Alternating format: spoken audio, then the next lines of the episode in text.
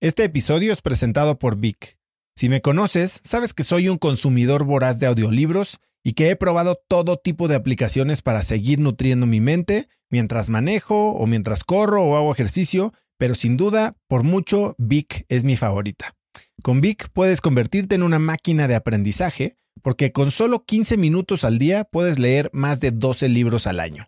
En Vic tienen más de 250 mil títulos y puedes escuchar resúmenes de bestsellers en menos de 15 minutos o libros completos, incluido mi libro Haz lo que importa, así como mis Vic originales como Cómo combatir el síndrome del impostor. Vic, por ser escucha de cracks, te regala 7 días de prueba y después contenido ilimitado por solo 167 pesos al mes en un pago anual de 1.999 pesos al suscribirte a Vic. Simplemente ve a cracks.la diagonal Vic. Vic se escribe B alta E E K. Una vez más, es cracks.la diagonal Vic. Este episodio es presentado por Hospital Ángeles Health System. Cada invitado con el que platico en el podcast me abre los ojos a nuevas tecnologías que están impactando de forma positiva la manera en que todos nosotros vivimos. Una de las áreas en las que el avance tecnológico está generando más impacto es en el área de la salud, especialmente con los avances en cirugía robótica que permiten intervenciones con menos sangrado, menos dolor, cicatrices más pequeñas y una recuperación mucho más rápida. Hospital Ángeles Health System tiene el programa de cirugía robótica más robusto en el sector privado en México. Cuenta con 13 robots Da Vinci, el más avanzado y versátil del mundo, y con el mayor número de médicos certificados en cirugía robótica, con la cantidad de horas necesarias para poder operar, ya que tiene el único centro de capacitación de cirugía robótica en todo el país. Este es el futuro de la cirugía. Si quieres conocer más sobre el programa de cirugía robótica de Hospital Ángeles Health System y ver el directorio de doctores, visita cracks.la diagonal ángeles. Una vez más, es cracks.la diagonal ángeles. Consulta a tu médico. Existimos personas que creemos que las normas de nuestra tribu son las leyes del universo. Y creo que eso fue una de las cosas que experimenté al salir de Guatemala. Tenía muchas creencias muy arraigadas y pues al salir todas se desmoronaron. Termino dándome cuenta que tú tienes la opción de creer en lo que tú quieras, no en lo que te impusieron o, las creencias de la sociedad.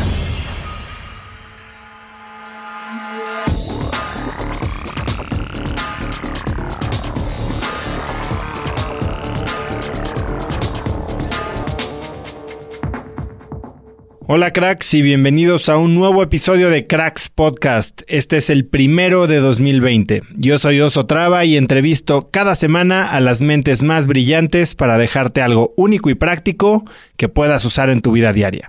Mi invitado de hoy es Javier Mata y creo que no pudo haber mejor episodio para arrancar el año. Javier es un emprendedor serial guatemalteco y hoy es fundador y CEO de la empresa YaloChat, que se dedica a la creación de chatbots de venta y atención a cliente basados en inteligencia artificial. Si quieres arrancar el año con el pie derecho y tomar acciones de transformación masiva, sigue escuchando, porque hoy Javier y yo hablamos sobre inteligencia artificial, de cómo retar tus límites, de los hábitos que mayor impacto han tenido en su vida y propone ejercicios prácticos y puntuales para encontrar tu pregunta personal y detonar tu crecimiento. Pues no te detengo más, vamos directo con esta entrevista llena de tips y trucos para tener el mejor año de tu vida con Javier Mata. ¿Qué onda Javi? ¿Qué onda, Oso? ¿Cómo estás? Bien, ¿tú? Muy bien. Oye, ¿dónde andas? En Guatemala. Me imaginé. ¿Ya pasándola con la familia o qué? Sí, sí, ya por aquí. Oye, pues gracias por tomarte el tiempo para esto, hombre. ¿Me oyes bien? Ahora sí. Buenísimo. Buenísimo. Oye, el otro día me dio mucho gusto escuchar lo que ha hecho tu podcast. Estaba en el mercado San Juan comprando mariscos. Qué delicia. Y es este, este cuate que le compro todo el tiempo. Entonces empezamos a platicar y me dice, oye, ¿ya viste la entrevista de, de Lalo? Ajá, me imagino que ir por ahí. Y yo, eh, no, no lo he escuchado. Sí, está en Cracks. O sea, yo oigo ese podcast todo el tiempo y, y, y me encanta. Y yo dije, no mames, está buenísimo. Qué increíble. Ahora voy a tener que ir a comprar mariscos ahí. Sí, oye, te voy a pasar el lugar, es espectacular. O sea, el cuate te consigue lo que quieras. Bueno, yo amo el mercado de San Juan y ahora que dejé de comer carne en su gran mayoría, este, pues cualquier marisco, pescado y demás es súper bienvenido. Sí. Pues Javi, gracias por tomar mi llamada y gracias por aceptar estar en la entrevista 24 de diciembre. Gracias, Oso. Es un gusto estar aquí compartiendo y creo que ya era un tema que, que, traíamos en el tintero por un tiempo, entonces estoy muy contento que estemos terminando el año y que logremos tener esta entrevista. Yo también, Javi. Pues de hecho, eh, quiero empezar por eso, porque eh, nos vimos. ¿Cuándo fue F8? ¿Fue en mayo? Creo que sí, alrededor de mayo. Nos vimos en mayo, y, nos enganchamos en una plática bastante larga y de hecho ahí me contaste un poco que estabas muy metido en apnea, ¿no? Y después cuando entrevisté hace unos meses a Sofía Gómez Uribe, fuiste tú de las personas que más me ayudó a entender mejor el deporte, pues para poder tener una entrevista más profunda. Cuéntame un poquito tú cómo te metiste al deporte. Empecé en apnea hace alrededor de cuatro años y fue por casualidad que empecé. Sin embargo, pues toda mi vida me ha encantado el agua. O sea, el agua es donde yo encuentro muchísima paz de estar y de niño me recuerdo que iba mucho al mar. Desde que me metí al mar me, me encantó y siempre quería ir a profundidades, ¿no? Entonces ahí aprendí a, a bucear. Y luego estuve buceando bastante, bastante tiempo de mi vida, aparte que me encanta comer mariscos, entonces era un hobby en el cual podía estar cerca del agua, comer delicioso em, y, disfrutarme el mar. Y siempre, o sea, me recuerdo yendo a Belice, que estaba buceando, veía a estos pescadores que mientras yo estaba buceando, bajaban en apnea y, salían a, pescar de esa forma. Entonces me pareció una de las formas más puras de disfrutarte el mar y se me quedó ese, esa memoria, se me quedó esa memoria por muchísimo tiempo. Y hace cuatro años que empecé, bueno, eh, llevo alrededor de 10 años de estar meditando, eh, probando diferentes tipos de ayunos y como he visto la transformación que tiene en el cuerpo el, poder hacer eso. Y entonces dije, ¿por qué no probar apnea? O sea, me recordé de lo que hacían los pescadores y luego me metí a buscar en internet diferentes cursos de apnea y encontré este lugar en la Riviera Maya, en Playa del Carmen, que se llama Amancay Freediving. Oye, pero ¿qué es lo que, qué es lo que estabas buscando en el apnea? O sea, ¿lo veías como algo que te podía acercar nada más al agua o como, o sea, qué era lo que te atraía del deporte en sí? Me atraían dos cosas. La intensidad del deporte, porque si te pones a pensar, es un deporte en el cual tienes que aguantar la respiración por bastante tiempo, pero a la vez nadar e ir a profundidades. Entonces, esa intensidad me, me llamaba mucho la atención porque tienes que pues practicar bien y hacerlo de buena forma, pero a la vez la paz que eso podía traer, porque supe que la única forma de hacer apnea o la única forma que puedes hacer apnea es si estás completamente en paz. Entonces, usualmente en los deportes eso es algo que se manifiesta, pero la apnea es un deporte en donde se manifiesta de una manera mucho más drástica. O sea, tú puedes estar jugando y se requiere. Tú puedes estar jugando fútbol o puedes eh, correr o puedes hacer cualquier tipo de deporte y sobreexaltarte. Creo que los grandes deportistas no se sobreexaltan, sino logran mantener la paz en el deporte y así es como entran en flow pero la apnea literalmente no la puedes hacer alterado. Entonces, pues esa dualidad de intensidad y paz, mientras estás emprendiendo, es algo que quieres tener. Entonces estaba buscando alguna práctica que me ayudara los fines de semana a desconectar y a reconectar con el agua y conmigo mismo y, a descansar.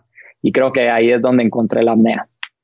Y cuando lo empiezas a hacer, bueno, eso fue lo que buscabas. ¿Qué es lo que te hizo quedarte? Porque ya cuatro años, pues habla de, de, de algo que ya adoptaste pues, más profundamente, ¿no? No fue simplemente un hobbycito, algo que te querías quitar la curiosidad. Sí, definitivamente. La, la primera vez que lo probé me quedé enganchado y, desde ahí han sido cuatro años. El próximo año voy a estar compitiendo en el, en el Mundial de Roatán. Y sí, o sea, fue un, deporte que, que, inmediatamente me atrapó. ¿Qué es lo que lo que me atrapó? lo que me atrapó del deporte fue en el momento, bueno, aparte que donde lo haces, ¿no? En, en, cenotes, o sea, estás en la Riviera Maya y sales a los cenotes, estás en medio de la naturaleza, hay muchísima paz.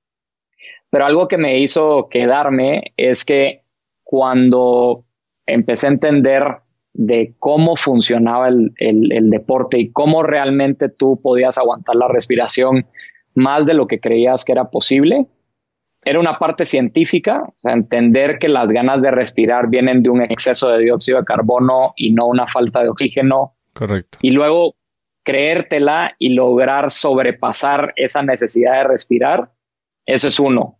Y, lo otro es que todo, sentí que todo lo que venía haciendo en el trayecto de mi vida, de la meditación, del ayuno, de estiramiento, de deporte, los requería y se manifestaba en ese deporte. Entonces dije, todas las prácticas que ya estoy haciendo ahora cobraron sentido. No es que no hayan cobrado sentido, pero cobraron un sentido mucho más grande porque esta era como la gran meditación, o sea, era un paso más adelante de lo, de lo que venía haciendo. Y entonces eso fue lo que me enganchó porque te obliga a tener un estilo de vida que sea altamente saludable, en el cual estés en paz, en el cual estés consciente, para poder practicar ese deporte. Entonces dije, bueno, al final la apnea se volvió mi excusa para tener una vida plena y una vida en la que pueda tener paz interna. ¿Cuál, cuál crees que es el... A ver, son dos partes de esta pregunta. Uno, ¿cuál es el beneficio más grande que has encontrado al practicarlo? Y la segunda parte de la pregunta es, a raíz de que encontraste este significado o esta eh, disciplina que engloba todo lo que ya venías haciendo, que me suena como que tenías una vida bastante ordenada y saludable, por llamarlo de una manera, ¿cuál es el cambio más grande que hiciste en el momento en que ya quisiste tomar este deporte un poco más seriamente, bueno, al grado que vas a competir en un mundial? Sí, claridad mental. Claridad mental es el beneficio número uno que he logrado conseguir a través de la apnea que se manifiesta después de todas las prácticas que haces. O sea, después de terminar un fin de semana o unos días de estar en el agua, tienes una claridad y sabes qué es lo que necesitas hacer. Dame un ejemplo de algo que hayas vivido así más concreto. En cuanto a claridad mental, ¿te acuerdas de algún momento en el que tenías una decisión que hacer y después de estar en el agua lo viste más claro? Sí, eh, me recuerdo bastante bien en noviembre del año pasado en noviembre del año pasado estábamos con, con Yalo en, un punto de inflexión en la cual pues podíamos seguir creciendo al ritmo que veníamos creciendo sin tener inversión eh, externa o podíamos tener inversión externa y crecer a un ritmo más acelerado. Entonces, es una decisión que al final creo que muchas veces como emprendedor puede que no lo pienses porque está este necesito levantar dinero y como están las noticias todo el tiempo y, como que ya sea todo el levantar dinero. Al éxito. Sí, sí, sí. Yo no podría estar más en desacuerdo, sí. Exactamente. O sea, es, un medio, no es un fin. Y entonces, pues estaba en ese punto de inflexión y me recuerdo que mm, prácticamente cuando empiezas a tener conversaciones con inversionistas es como que agarres otro tipo de trabajo encima del que ya tienes. Entonces, pues con muy poco tiempo para, tenía los fines de, semana completamente tomados, eh, estaba trabajando muchísimas horas y lo que hice fue, o sea, un día pues compré el, el, el boleto para viajar a Playa del Carmen y hacer apnea y decidí, o sea, dos días pasar desconectado solo haciendo eso. Y al terminar de, al terminar las diferentes sesiones, pues tenía bastante claro que, que sí valía la pena levantar inversión, pero que lo más importante era que no era por el dinero, sino era por los socios que íbamos a traer a la mesa. Y a raíz de eso cambió mucho las conversaciones y el approach que tuvimos a la hora de hacer levantamiento de capital porque nos fuimos a buscar socios y qué valor estratégico iban a, aportar y no nos fuimos a, buscar tanto plata por, por plata. Y el traer buenos socios es algo que nos cambió completamente el negocio este año y, y, nos permitió crecer de una muy buena manera y de una manera completamente distinta a la que escuchas cuando levantas capital de inversión. Si no es blitzscaling eh, acelerado, eh, descuidado, vamos. Exactamente. el, consejo fue crezcan más despacio, tomen las decisiones correctas, hagan lo que tengan que hacer, inviertan en lo que tengan que invertir, siempre con, con, la presión que creo que es saludable, pero completamente distinto a, las otras historias que he escuchado. Entonces, ese fue un momento de claridad que tuve después de la apnea. ¿Y cuál crees que es el cambio de hábito que has eh, implementado o que más radicalmente ha impactado tu vida a raíz de que estás haciendo todo esto, eh, apnea y demás? El cambio más radical es la vida de, fiesta, o sea, la vida de fiesta y la vida de llegar agotado al trabajo un lunes. Eso es uno de los impactos más grandes que he tenido. Entonces, te, voy a contar, o sea, hace cuatro años prácticamente era la práctica de la meditación, eh, los ayunos, etcétera, etcétera, y trabajo durísimo durante la semana. Y creo que es, es fácil caer en ese hábito. El viernes, después de haber trabajado toda la semana, la forma de desconectar, y, y, para mí solo existía en ese momento e, esa forma de desconectar, es nos vamos a juntar con los amigos, vamos a ir a un bar, vamos a tomar y el sábado vamos a repetir eso. El domingo te levantas completamente crudo em, y el lunes empiezas de nuevo. Entonces, había un progreso durante la semana y luego hacías un reset durante el fin de semana y empezar de nuevo. en, en, su momento dije, esto no está agregando nada de valor. Em, estás solo tratando de desconectar y estás tratando de nublar las emociones y los sentimientos que estás teniendo. Y no te está agregando valor en lugar de vivirlos y en lugar de entender por qué te estás sintiendo como te estás sintiendo. Y creo que eso es uno de los cambios más grandes. O sea, a raíz de la apnea logré cambiar ese hábito. Hoy por hoy, pues puedo salir y lo puedo hacer, pero no lo necesito. ¿Cómo no necesito desconectar. Hoy, ¿cómo se ve un fin de semana normal tuyo? Porque un fin de haces semana que una vez al mes, dos veces al mes. Una vez al mes. ¿Y el resto de los fines de semana, qué es lo que haces?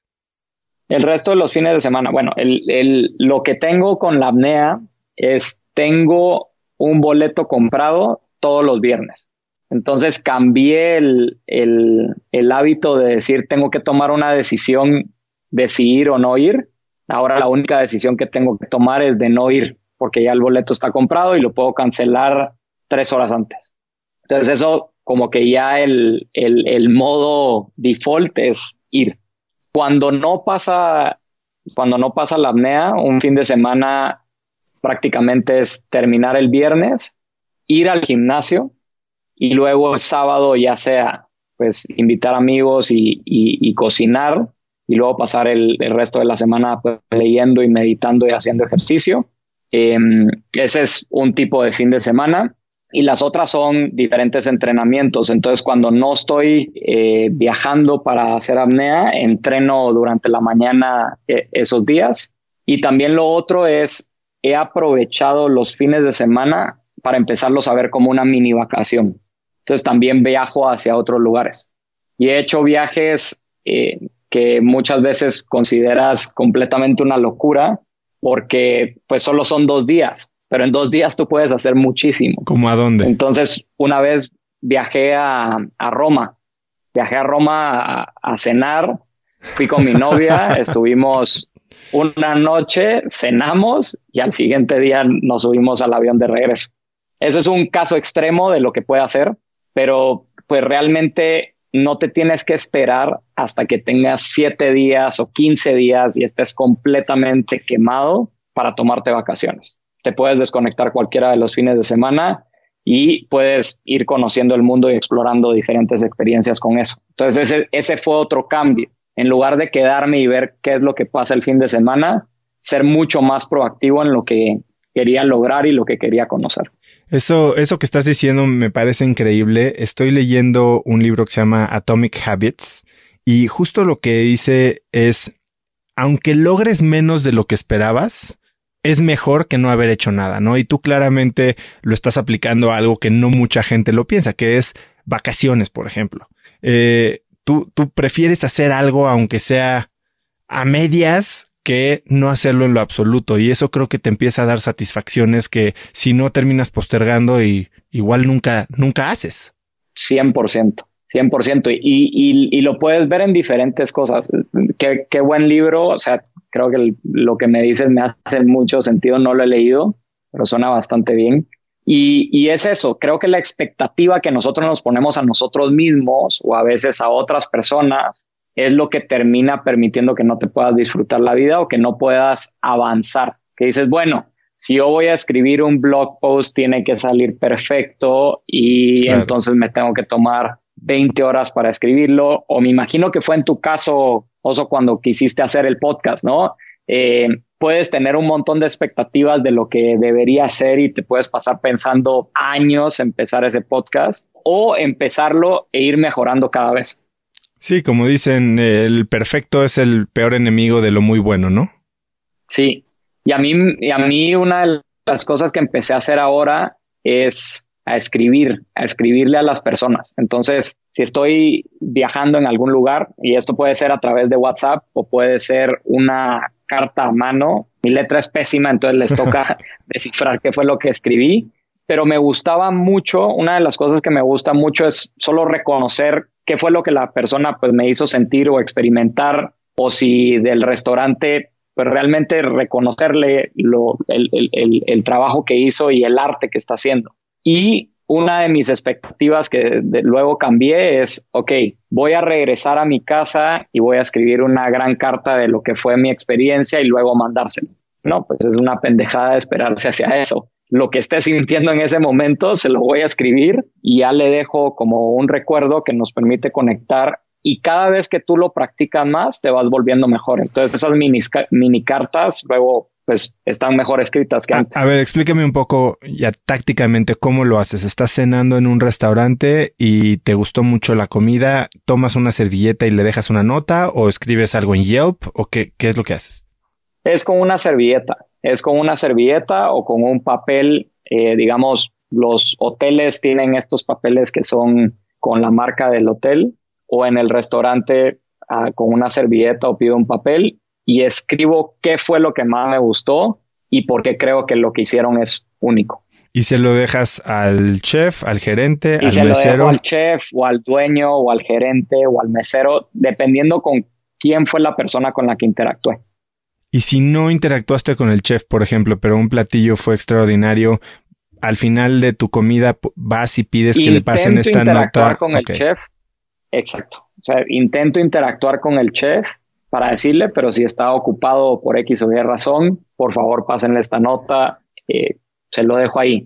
No es necesario eh, que, la, que la persona salga a recibirlo o que pase ninguna de estas cosas, pero es necesario comunicar. No, no necesario de verdad que he encontrado muchísima satisfacción en, en comunicarlo y dejar esas memorias grabadas a través de algo más que solo palabras. Oye, y me imagino que, que, la respuesta de repente ha de ser medio de extrañamiento, ¿no? No, no mucha gente debe tomarse esta molestia. ¿Qué es lo que has visto eh, o qué reacción has visto de la gente que recibe este tipo de notas? Sorpresa, que creo que es algo que no pasa tan seguido. Entonces es una sorpresa, es un poco de incredulidad de lo que está pasando, pero luego, pues como cuando te ven y, te ven la buena intención, bajan la guardia y logras conectar. Entonces a través de eso he logrado tener conexiones mucho más profundas con diferentes personas que de otra manera no hubiera conectado. Pero es como de este acto de, de solo reconocer lo que esta persona te hizo sentir o, o, las diferentes experiencias que te permitió vivir. ¿Y alguna de estas interacciones ha trascendido a una amistad de más largo plazo o alguna conexión eh, productiva o, se han quedado ahí en ese momento? Varias, varias han trascendido más allá de, de, la interacción en ese, en ese momento. O sea, una de las personas con las que hoy por hoy, pues culinariamente he compartido más es el, el chef Alan del Mercado San Juan. Sí. Y cuando, cuando conocí a Alan, Alan estaba pues trabajando con su papá en este puesto de heladios y en ese momento estaban vendiendo mariscos. Entonces, eh, los mejores mariscos los que encuentras en la Ciudad de México los encuentras en ese, en ese puesto, pero el producto te lo vendían, pues ahí llévatelo a tu casa y cocínalo. Y entonces, con el papá de Alan en una de estas interacciones, le digo, oye, ¿por qué no preparas algo? Me dice, bueno, usualmente no cocino, pero sí tengo un sartén aquí y tengo un pequeño tambo de butano que puedo ponerle gas y puedo prepararte un pulpo o, unos camarones. Y a raíz de eso, el, papá empezó a cocinar em, y, y, empezó a vender producto terminado, o sea, ya empezó a vender diferentes platillos en su puesto y era un, un el único puesto del mercado San Juan en ese entonces que estaba vendiendo platillos. Comida eh, terminada. Ya terminados. Exacto. Y le quedaba espectacular. Y fue a raíz de esa interacción que empezamos a ir y ahora, bueno, hacemos, eh, nos movemos a través del tiempo. Esto habrá sido hace unos cuatro años. Y hoy por hoy, pues Alan tiene un puesto espectacular que se llama Cabo. Alan vio a su papá cocinando, vio que las personas que estaban comiendo ahí les encantaba y aparte la habilidad de ellos de conseguir muy buen producto le hacía poder eh, preparar cualquier platillo que, se te ocurra. Y Alan empezó a aprender a cocinar a raíz de Netflix. O sea, todos los, todas las diferentes series de Cooked, eh, de Chef's Table, etcétera, etcétera, los veía ahí, luego descifraba la receta en internet y luego te lo preparaba. Eh, y bueno, a, través del tiempo hemos desarrollado una muy buena amistad con, con Alan. Cada vez que diferentes personas de diferentes países nos visitan, los llevamos al mercado. Hemos hecho pop-up dinners que son como eh, cenas espontáneas en medio del mercado durante, el, durante la noche. Qué increíble. Y sí, diferentes personas han ido conociendo eso. Y ahora Alan está trabajando con, con Enrique Olvera y, yo estoy seguro que va a ser uno de los mejores chefs de México y del mundo en, en, lo que viene de ahí. Pero pues surge a través de una, de una interacción que yo logro conocer esa historia y, formamos una amistad que hoy por hoy pues eh, ya tenemos diferentes viajes agendados y, ya estamos planeando lo que va a ser en, en un futuro un restaurante en conjunto. Bueno, pues me muero de ganas de, conocer a Alan y ya, ya me daré una vuelta, que ya me dijiste que escucha cracks también, ¿no? Sí. Oye, Javier, tú has sido emprendedor desde muy joven. Tú, eres de Guatemala y ahí estás ahorita, ¿no? Eh, ¿Por qué empiezas como emprendedor? Creo que las razones iniciales eran a raíz del inconformismo. O sea, siempre el cuestionar por qué las cosas son como son eh, y no como deberían ser, pero no quedarme ahí, sino probemos hacerlas distinto.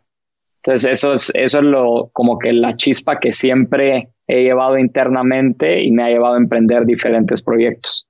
En, en uno de los casos, el, el, primer emprendimiento que tuve fue a los 19 años y surge a raíz de ver, pues, la historia te va a sonar parecida, que habían varias personas que tenían cuartos extras o casas extras eh, que no utilizaban todo el tiempo. Entonces, eh, pues nos, nos, pareció a mi socio y a mí un, un, desperdicio que no se estuviera utilizando esa casa. En ese, en ese momento también estaba comenzando eh, Airbnb y lo que nosotros buscamos hacer es una red en la cual todos los, eh, todas las personas que estuvieran dentro de esa red se conocieran o tuvieran por lo menos un contacto en común y a través de eso generar más confianza a la hora de alquilar pues apartamentos o casas. Y es ahí como empezamos Rentudo. Esto fue en el primer año de la universidad y nos movimos a Eslovenia a, trabajar desde ahí un tiempo. A Eslovenia. A ver, vamos a echarnos un poquito para atrás. ¿Tú cómo fue tu juventud o tu infancia en Guatemala? Porque te fuiste a estudiar la carrera de Estados Unidos. Sí. Antes de eso, ¿tú creciste en una familia en la que tenías como ejemplo algún emprendedor cercano? ¿Cómo llegas a ese punto en el que decides salirte? Tal vez, digo, eres un poco más chico que yo, pero de esta idea de que tenías que seguir la carrera corporativa y sobre todo en Sudamérica donde, o Centroamérica, Latinoamérica por decirlo, donde el emprendimiento hace 20 años no era algo, no era una palabra ni siquiera que se usaba. Claro. Pues mira, yo tenía el ejemplo y yo creé bastante la disciplina de trabajo de mi papá. Em, yo lo veía todos los días, pues desde las 5 de la mañana despierto, regresando a las 10 de la noche eh, y viajando y trabajando todo el tiempo. tengo una historia que, me contaron, o sea, yo no me recuerdo de, ese entonces, pero como cuando tenía como seis años, eh, me preguntan, oye, ¿y qué hace, qué hace tu papá? ¿A qué se dedica? Les digo, pues es, es piloto de avión. Y, no, pero como todo el tiempo pasaba viajando, pues yo como niño asumí que era piloto de avión y que por eso eh, viajaba tanto. Entonces creo que la disciplina de trabajo pues siempre la vi, siempre vi esa parte de que a través del trabajo tú podías eh, lograr diferentes cosas.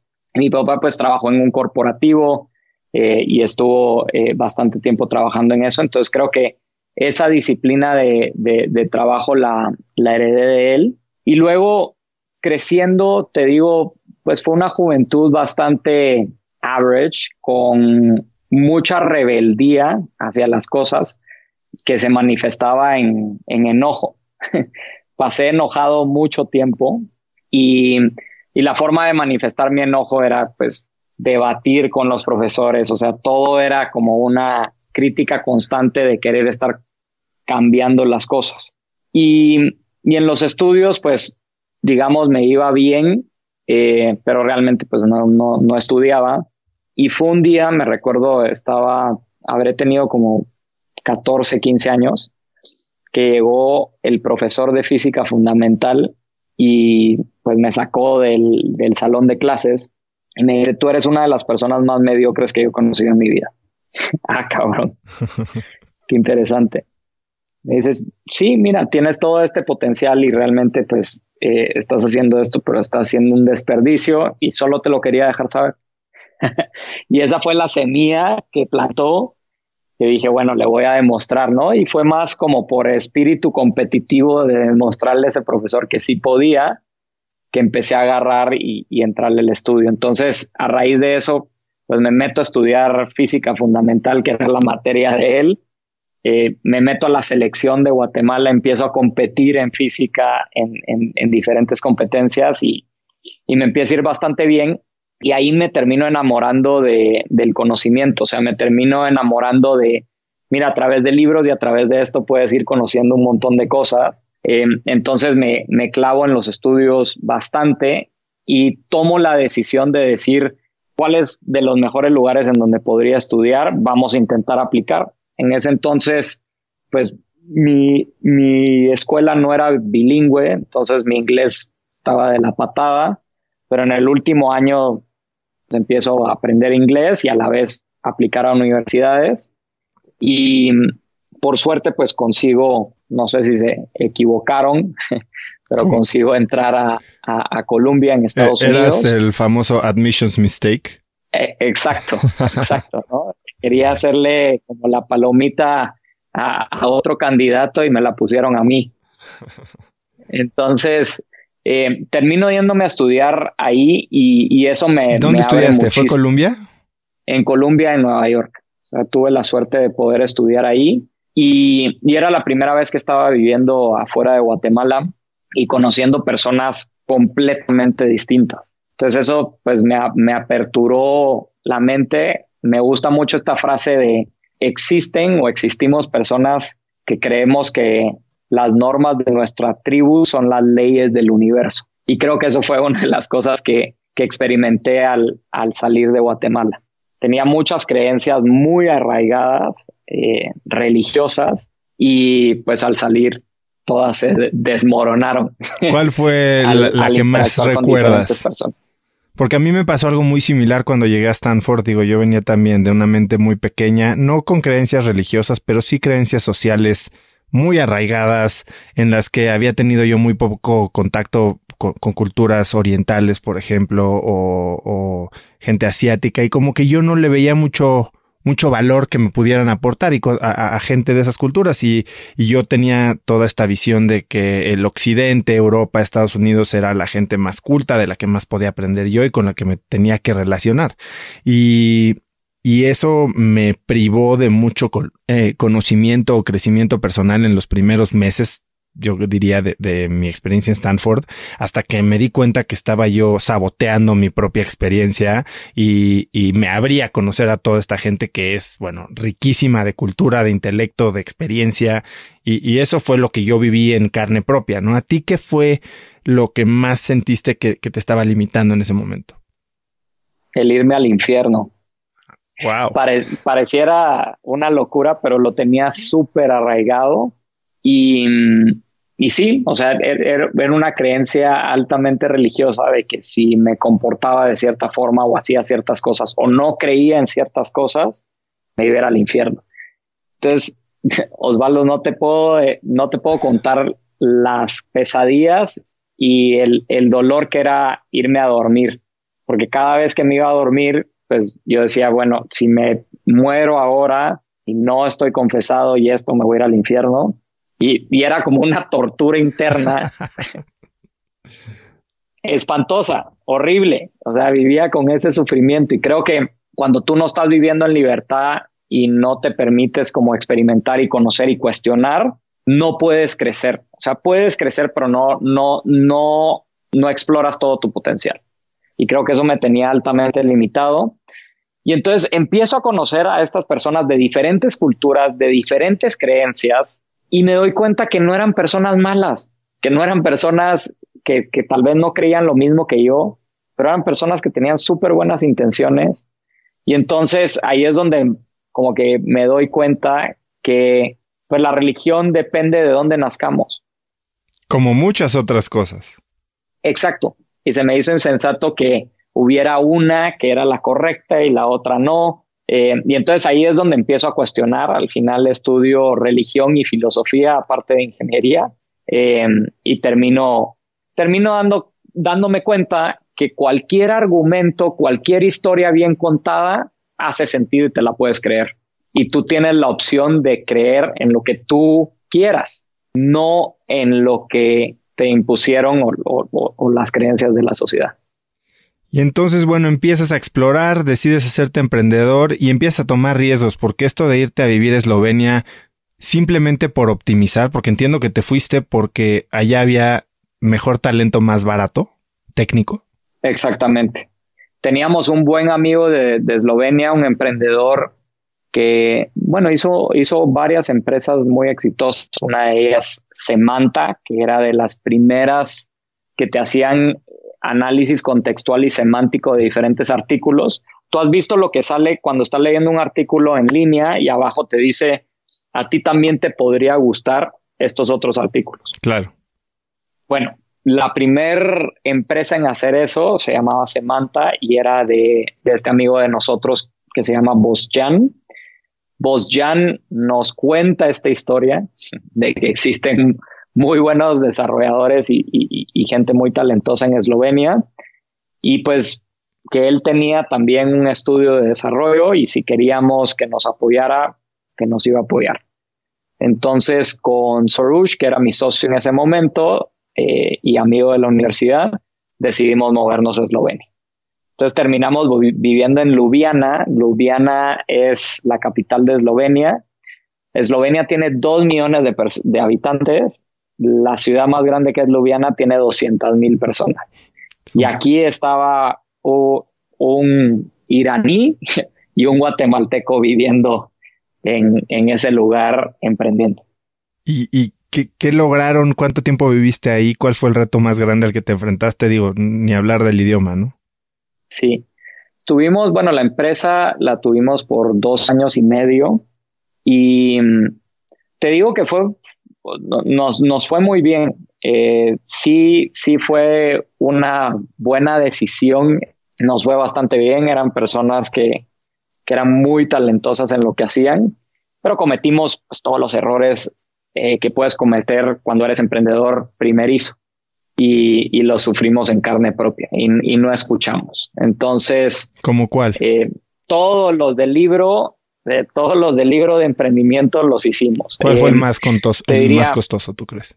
Pues el más costoso es enamorarte de tu producto y no del cliente.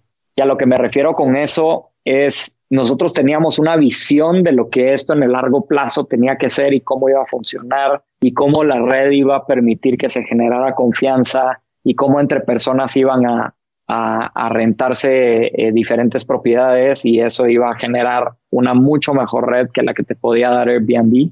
Y nos enamoramos tanto de la idea y del producto que diseñamos y de lo que creamos que no escuchamos al mercado. No nos, bueno, sí nos sentamos, pero cuando nos decían algo, inmediatamente interpretábamos, no, es que esta persona no lo está viendo como tiene que ser. A ver, como tiene que ser es así, porque no están viendo el, la, imagen más grande. Y pues era realmente una estupidez lo que nosotros nos estábamos dando en la mente y nos tomó alrededor de un año y medio pues darnos cuenta de eso y luego empezamos pues a cambiar el producto, escuchando, recibiendo feedback de, mercado y recibiendo feedback de personas. Creo que es de lo primero que tienes que hacer como emprendedor, enamorarte de tu, de tu cliente, enamorarte del problema que quieres resolver y ya con eso la solución se vuelve un tema de lo que mejor funcione. Si hoy es esto y mañana es otra cosa, no importa. Tú, lo que quieres es resolver el problema, no importa con qué herramientas y de qué forma. Qué importante es eso, porque sí, exacto, creo que muchos cometemos ese error y, yo creo que es fácil tropezar con la misma piedra dos veces. Eh, hace poco hablaba con Julián Ríos Cantú, que es fundador de una empresa que se llama Eva, dedicada, bueno, que tiene como objetivo democratizar o simplificar el diagnóstico de cáncer de mama. Y él salió al mercado con la idea de tener un producto de consumo, eh, que era un brasier que, que detectaba temperatura en el seno y así podía eh, diagnosticar o bueno, más bien determinar una probabilidad alta de que hubiera o no cáncer, de mama. Y después se dio cuenta que había una nueva tecnología que cambiaba radicalmente el modelo de negocios, pero seguía logrando el objetivo de la empresa. Y él literal decidió tirar todo lo que llevaba años desarrollando para cambiar el producto, modelo de negocio y estrategia con el fin de lograr lo que él quería, que era democratizar y simplificar el diagnóstico de cáncer de mama. No estaba casado con el producto, sino con el objetivo, que es justo lo que me estás diciendo. Sí. Y Julián me parece un emprendedor espectacular. Tengo el, gusto de conocer a Julián y, y, sí, o sea, él está apasionado en realmente resolver el problema. Eh, y, y creo que eso es lo más importante. Creo que como emprendedor tenemos que encontrar el problema que nos apasione por resolver y cuando tienes eso, pues tiras tu ego a la basura, que dices, este problema es más importante que lo que yo crea, que lo que yo piense, em, y eso te da la flexibilidad para realmente encontrar la solución. Ahora, hoy tú estás, eh, después de cuatro o cinco emprendimientos, estás eh, como fundador y director general de Yalo, ¿no? Eh, y te ubicas en yo creo que una de las industrias que más buzzwords, términos de industria, mística y intriga generan en la gente, ¿no? Que es inteligencia artificial, eh, bots, eh, tecnología. Tú dime, ¿qué piensas de la, inteligencia artificial? ¿Qué, ¿Cómo la describirías tú y hacia dónde crees que va a llegar? Siempre me, siempre me encanta pensar en, la respuesta de, de, esto, porque creo que se ha inflado muchísimo. Eh, a raíz de películas, a raíz de pues, diferentes artículos y, hoy por hoy pues, está muy, muy, muy, muy inflado. La inteligencia artificial para mí y, de lo que he leído es pues es prácticamente emular o, o, replicar comportamientos humanos y cosas que los humanos podemos hacer a través de computadoras. Ok y hacia dónde lo ves evolucionando. Porque bueno, me estabas comentando que se ha inflado a raíz de películas y obviamente cuando la gente piensa en robots e inteligencia artificial, la primera imagen que viene es Terminator, ¿no? Eh, Skynet, el fin del mundo, juicio final, etc. Y bueno, también viene lo que dice Ray Kurzweil, ¿no? Que es quien escribió el libro The Singularity is Near, en el que se habla de este día en el que la inteligencia de la máquina va a superar la inteligencia humana, pero evoluciona en su pensar Ray Kurzweil y habla ahora de hybrid thinking o pensamiento híbrido en el que le preguntan que si creen que que si cree que los robots heredarán la Tierra y su respuesta es que sí, pero que esos robots van a ser nuestros hijos, ¿no? O sea, básicamente que vamos a estar tan estrechamente integrados nosotros como humanos con robots, con herramientas que nos permiten incrementar nuestra capacidad humana, eh, digamos, exponenciando nuestra capacidad de pensamiento al conectarnos a un cerebro en la nube, etcétera, que va a ser difícil distinguir entre qué, qué es una máquina y qué es un humano. ¿Tú, ¿Tú qué es lo que piensas?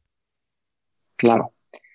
A mí me encanta pues viajar y o sea, viajar en, la mente y pensar todas las repercusiones que esto podría tener.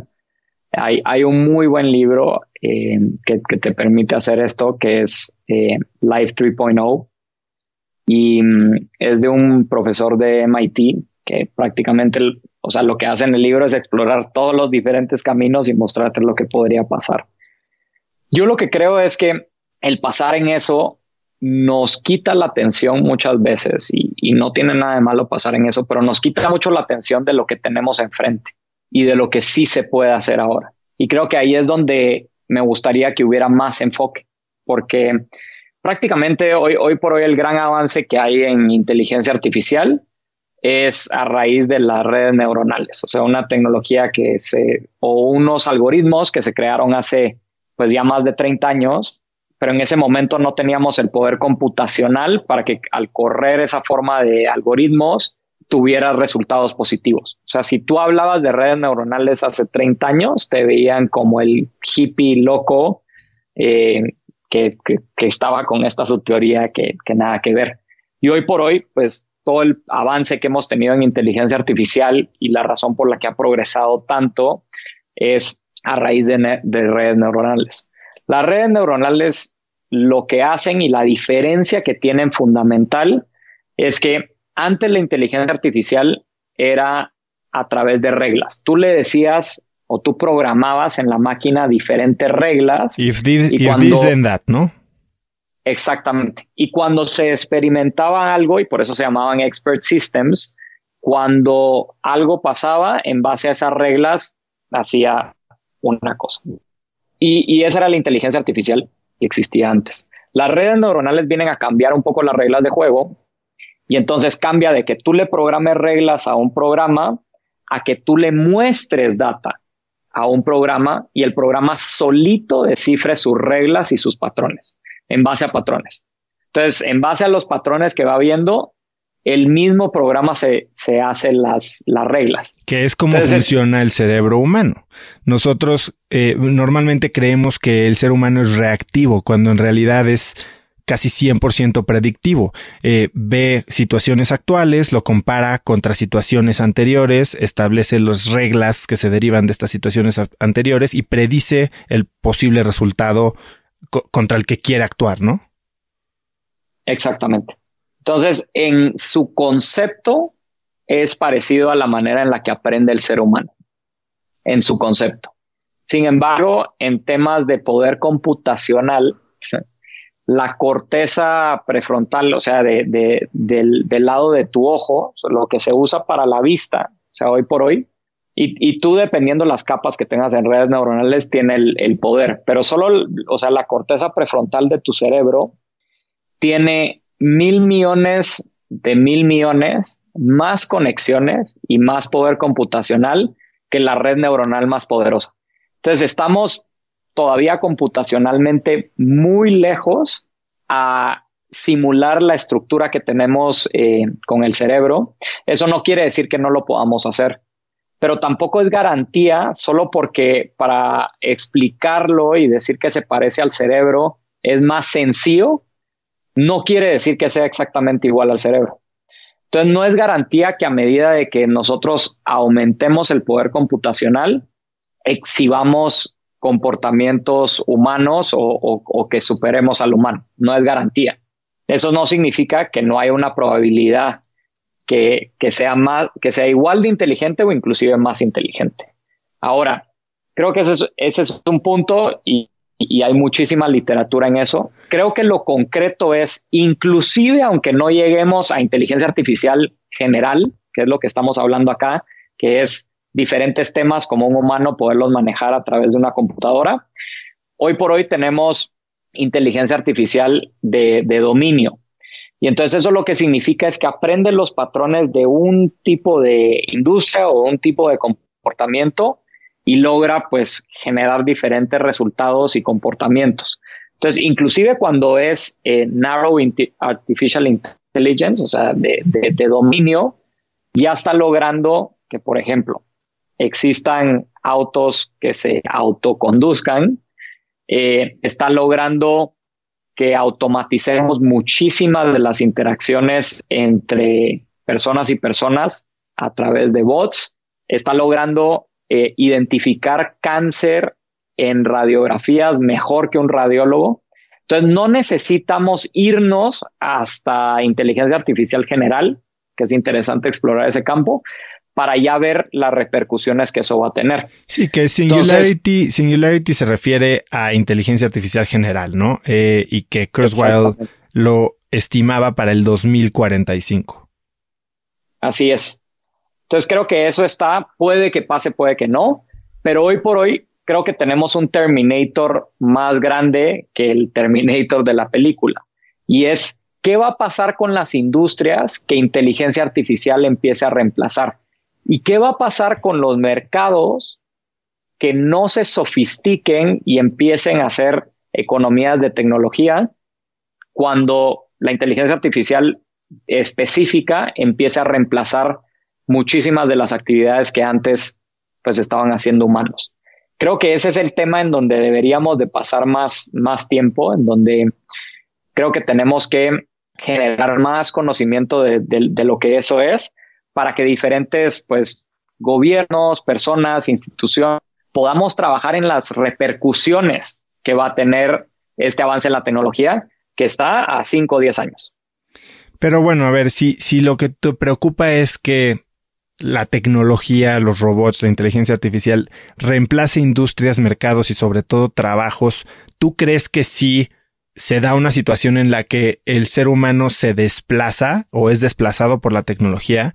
porque bueno, también platicaba hace poco con eh, Salim Ismail y bueno, hace poco, hace un poco más de un año, y él decía que lo que va a generar Sí, sí, esto sí va a suceder, ¿no? Se van a reemplazar estos trabajos mundanos, repetitivos que hoy hace el hombre, pero eso va a liberar a los humanos a hacer cosas mucho más creativas que las máquinas no pueden generar, ¿no? Que nos va a permitir desarrollar nuestro potencial único de humanidad y que va a generar esta época de abundancia y no de carencia, que es lo que hoy nuestro pensamiento lineal llega a ver. O sea, la exponencialidad de este crecimiento tecnológico lo que va a generar es abundancia para todos y va a desbloquear todas las riquezas que el mundo puede tener en vez de lo que nuestro pensamiento lineal llega a imaginar que es carencia total y que nos comen las máquinas, vamos.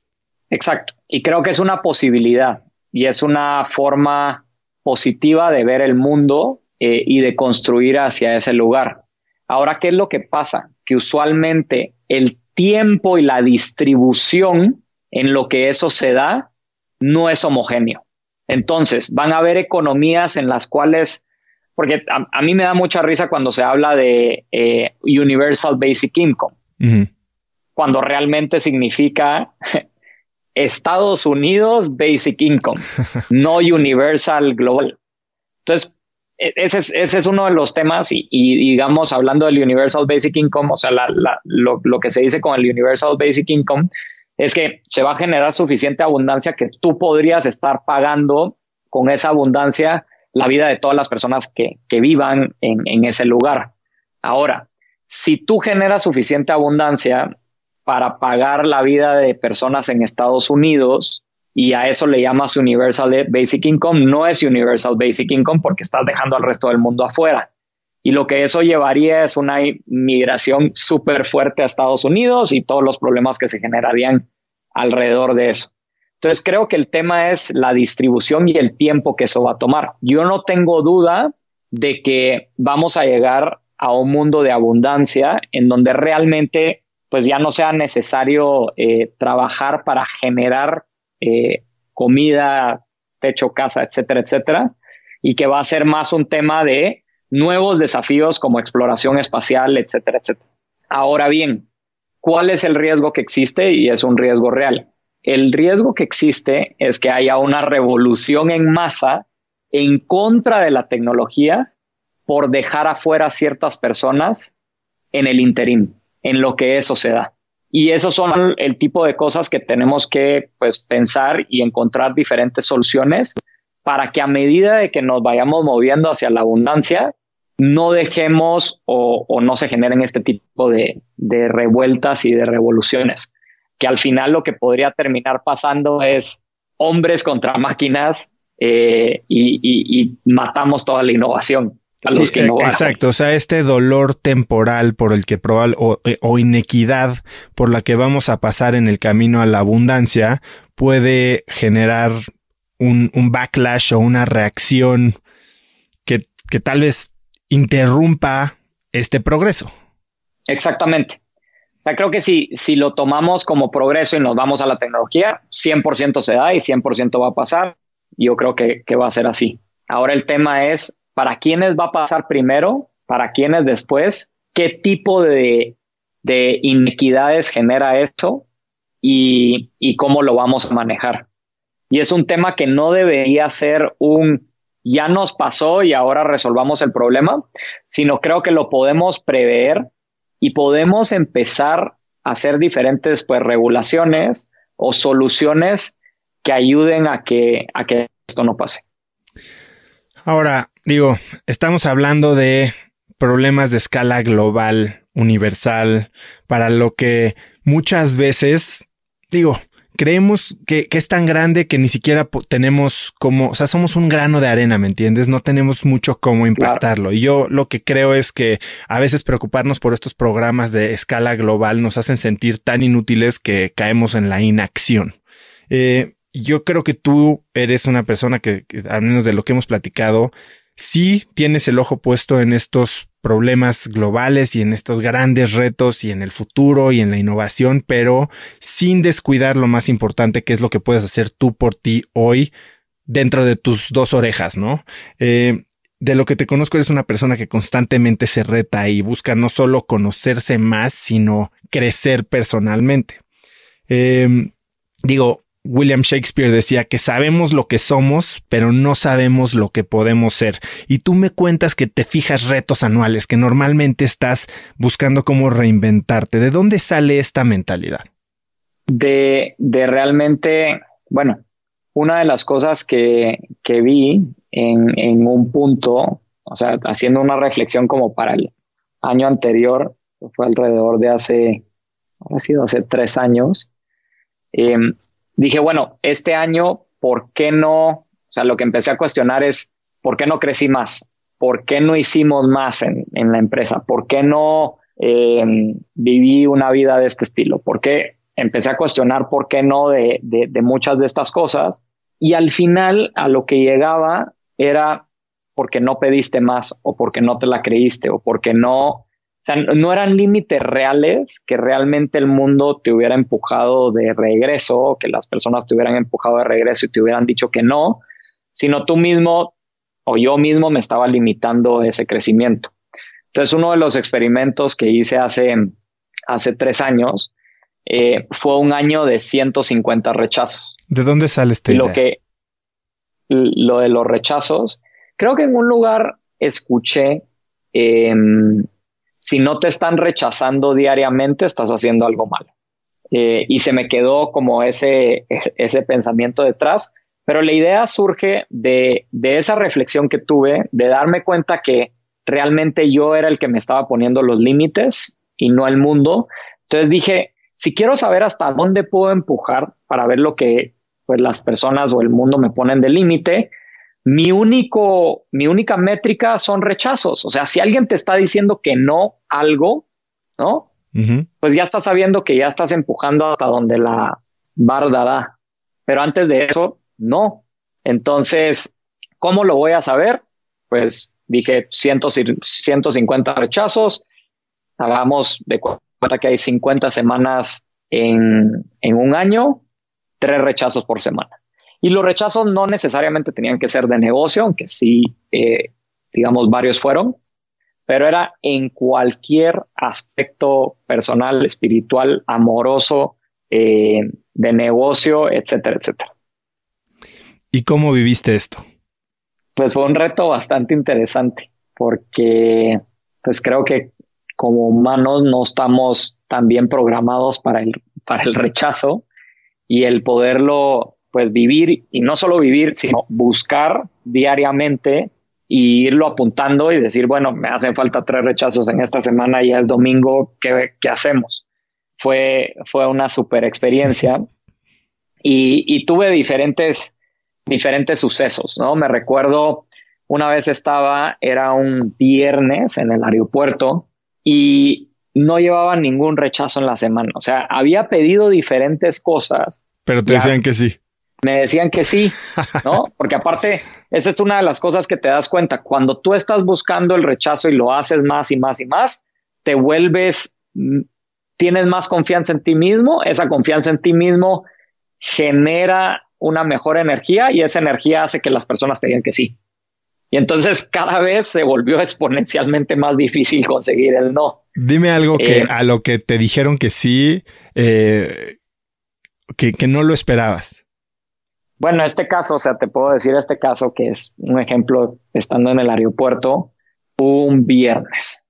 Un viernes a las 8 de la noche me siento en este lugar y me doy cuenta que de la semana no llevaba ningún rechazo, que ya iba a empezar el fin de semana y dije, bueno, y veo que este señor enfrente mío le llevan un filete, un ribeye espectacular, o sea, de eso que todavía va como que con el humo y haciendo ruido cuando se lo entregan y le vi la cara al señor de he estado esperando esto todo el día, me lo voy a disfrutar con mi copa de vino y... ¿Y estaba solo este señor? ¿Estaba en, un grupo? zona.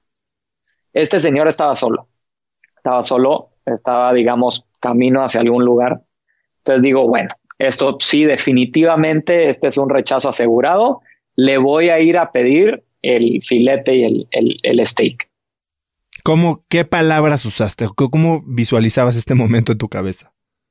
Pues no lo, no lo pensé mucho, pero una de las cosas que sí buscaba hacer era que realmente fuera persuasivo, porque si tú prácticamente como que no me contabas y yo llegaba ya pues con baja energía y, y casi que pidiendo el rechazo. O sea, realmente tenía que intentar conseguirlo.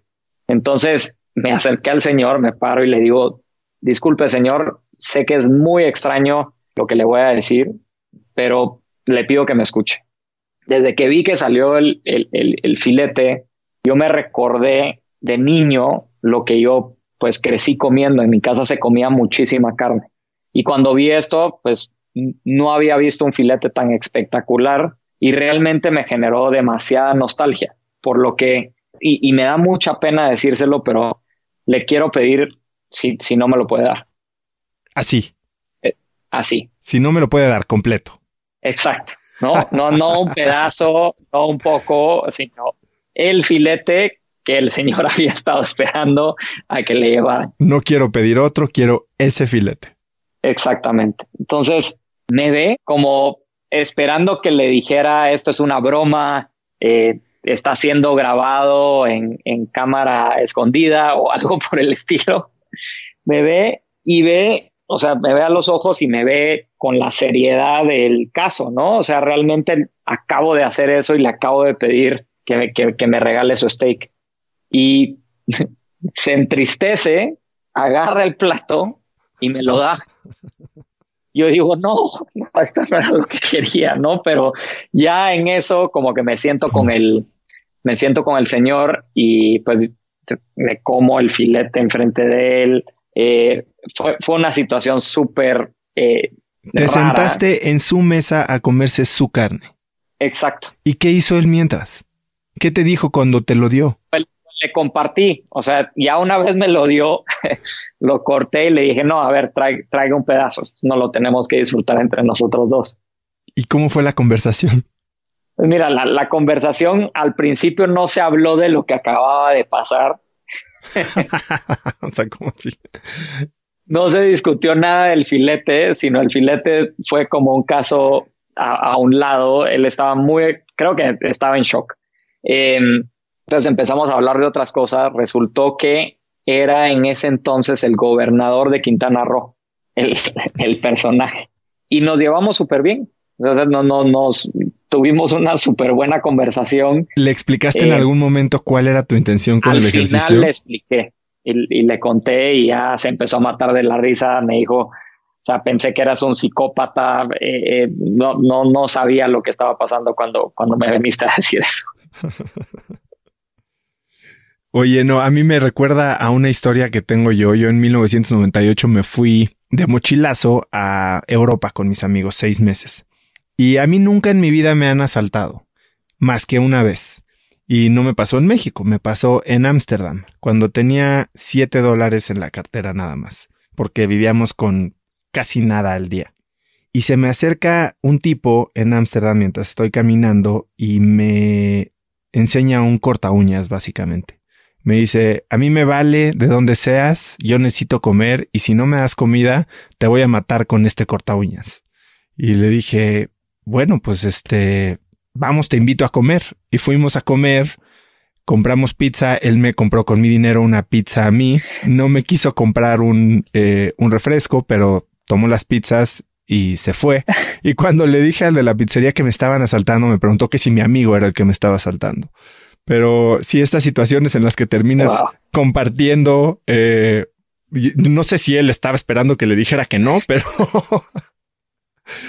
pero sí, no ha de haber sido algo muy raro para, para este señor. ¿Y has mantenido el contacto con él o no?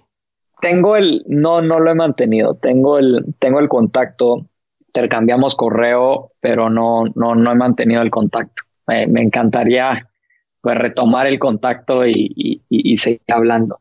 Pero es interesante, ahora que me lo dices, nunca, nunca en mi cabeza pasó la idea de que tal vez él se sintió que lo estaba saltando. no sé. Oye, y bueno, si pudieras, por ejemplo, hoy, Has hecho, supongo que además de este reto que puede ser el que más fresco tengas, algunos otros, pero si pudieras dejarle una misión o un propósito, digo, estamos a una semana de año nuevo, decirle a alguien, ok, esta es tu misión y va a ser la misión que te puedo dejar que mayor impacto puede tener en tu vida. ¿Cuál crees que sería esa misión? ¿Para quién sería esta misión? Para quien sea. Muy buena pregunta.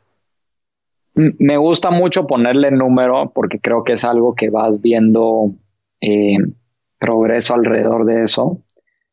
Y es una parecida sin, sin la parte de rechazo, pero sería 150 actos desinteresados de, de amor con personas. Dame un ejemplo de uno.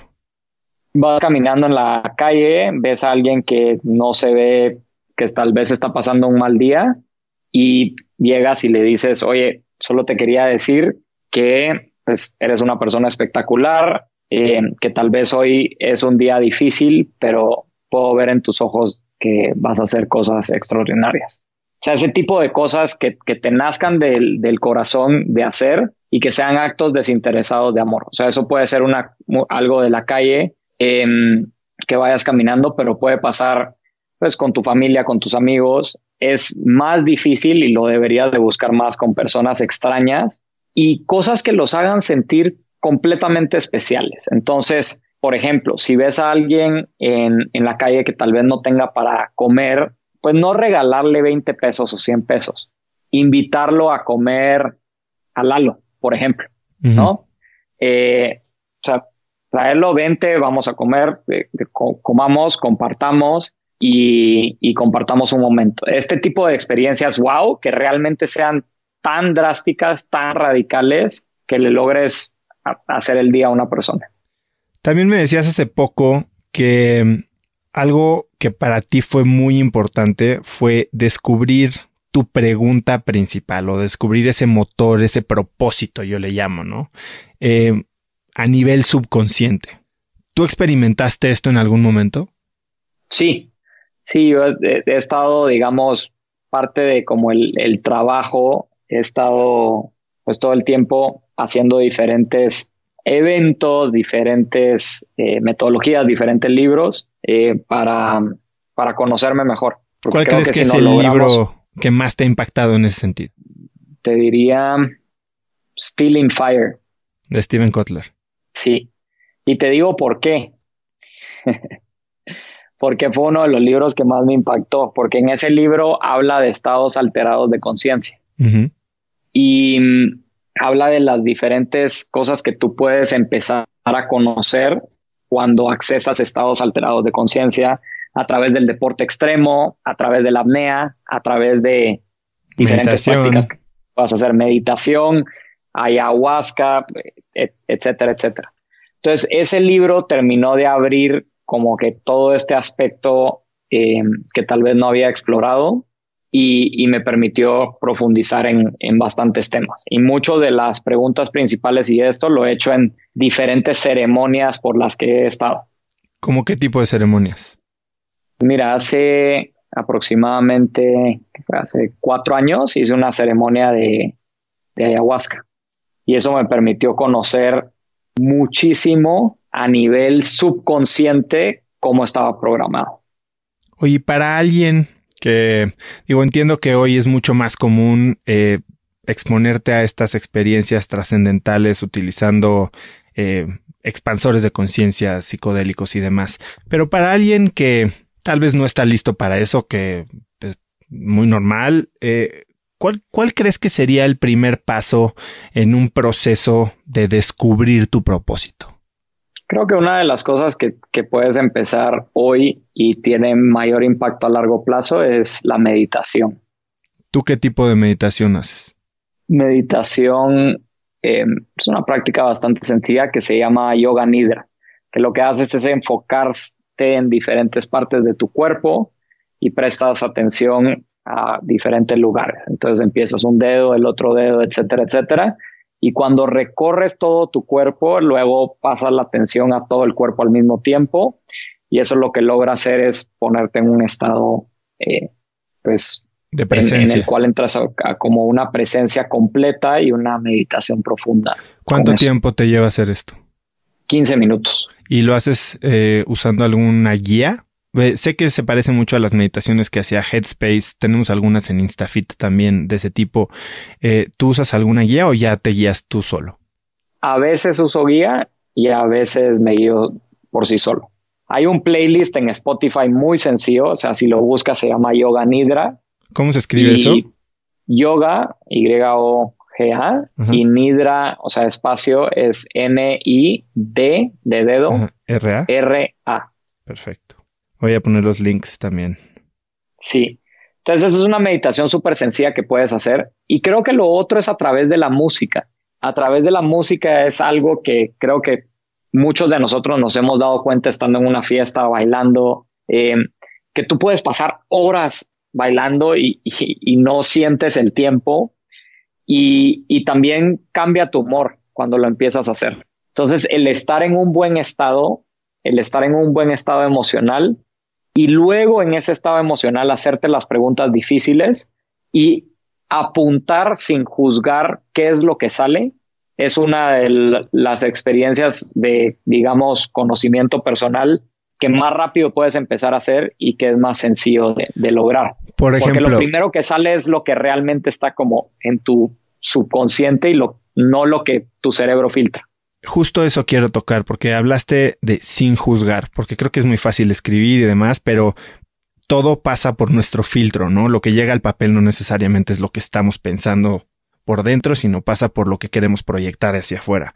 Em, ¿Tú alguna vez leíste algo que escribiste sin juzgar, que con una mentalidad juiciosa o de juicio pudiste haber visto mal? 100%. ¿Quieres compartir algo? Pues creo que lo que te comentaba, o sea, si, si me puedo poner a, una parte de, no juzgar, es lo de la pregunta principal. O sea, un día me, me empecé a preguntar cuál era la pregunta que yo siempre me hacía y con la que operaba todos los días. Em, y esto lo leí en un, no, no, lo leí, lo escuché en el podcast de Tony Robbins, que, que tiene en Spotify, em, de, tu primary question. Y después de escuchar ese, esa, ese podcast, me empecé a preguntar cuál era el mío.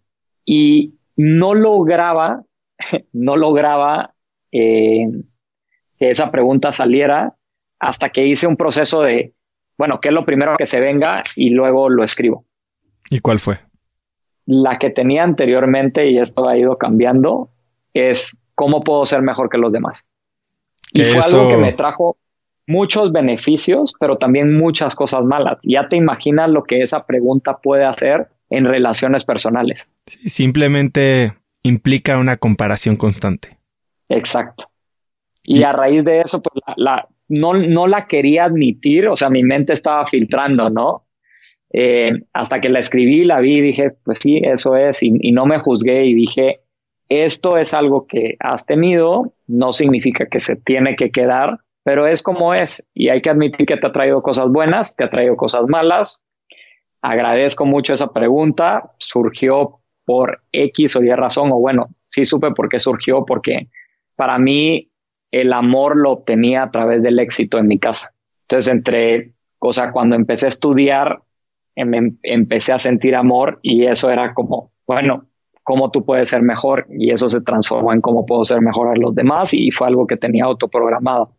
Y de tener ese conocimiento, pues mi pregunta se cambió luego a cómo lo puedo mejorar. Y es algo que hago ese, o sea, ese experimento cada año. Y la que tenía recientemente, esto lo hice hace como seis meses, era cómo lo puedo mejorar. Y también esa tiene cosas positivas, pero también tiene cosas negativas. Porque hay una palabra que está en medio que, que es lo. ¿Cómo lo puedo mejorar? Y, implica que tengo que ser yo el que lo mejoro. Y no es así. Y entonces ahora la pregunta que me estoy como programando y la, la que quiero tener es cómo puedo ayudar. Y muchas veces la ayuda significa no hacer nada o significa pues dejar que otras personas actúen. No en todo tienes que estar involucrado. Sí, a veces el no es la bendición, ¿no? Exactamente. A veces el no hacer.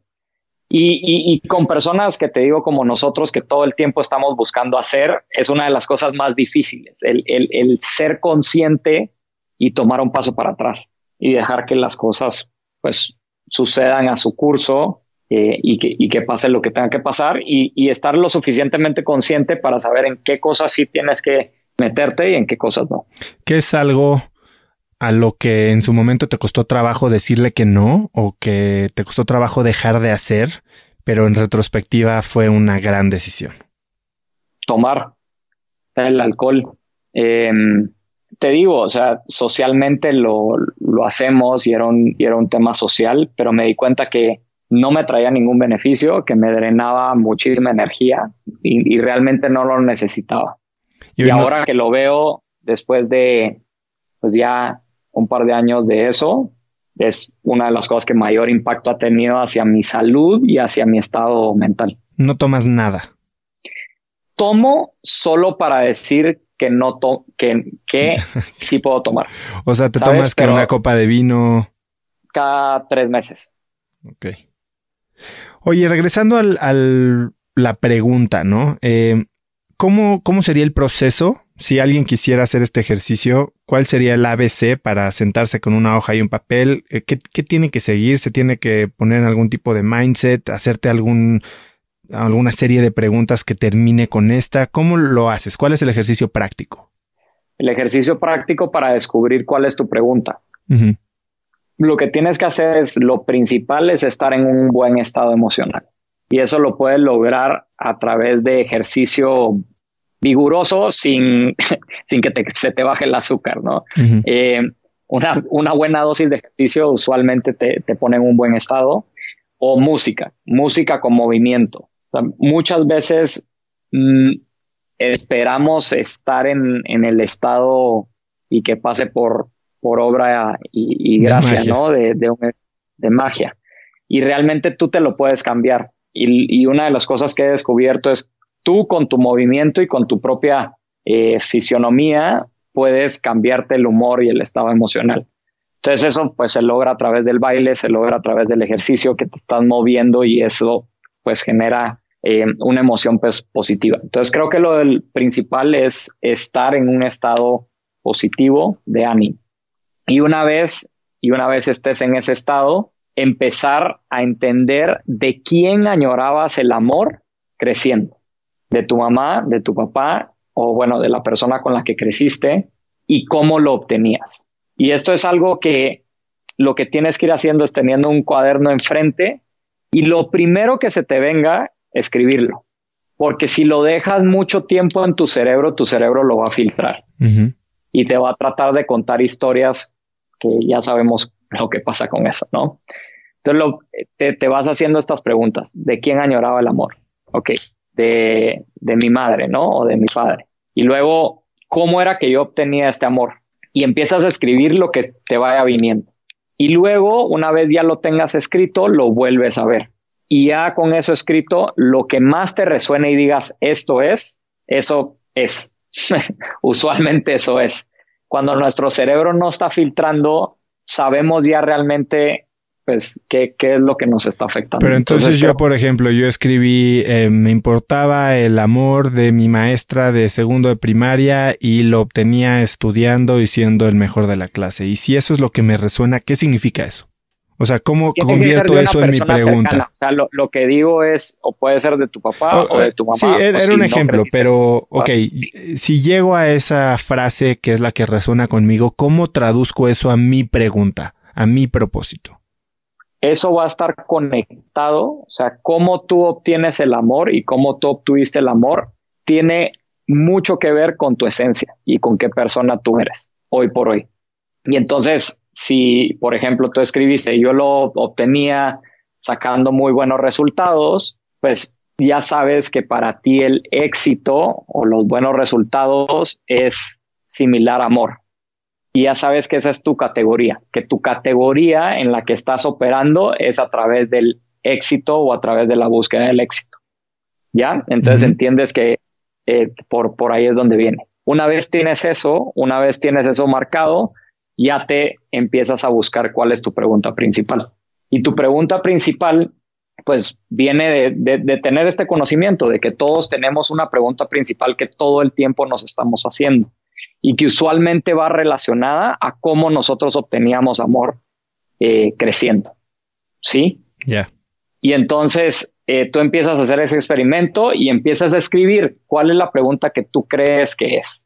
Y luego, una vez la escribas y una vez selecciones una que resuene contigo y que se sienta que es, ves y tratas de buscar una experiencia reciente en la cual apliques esa pregunta y ves qué tantos, qué tanto sí o qué tanto no se aplica. Y lo que puedes hacer es preguntarle a tus amigos o a tu familia o a gente que te conoce qué creen de esa pregunta, que si esa es tu pregunta principal. Y, la que va a ser tu pregunta principal es cuando todos te dicen exactamente, como ah. eso es lo que todo el tiempo estás pensando, preguntando. Ok.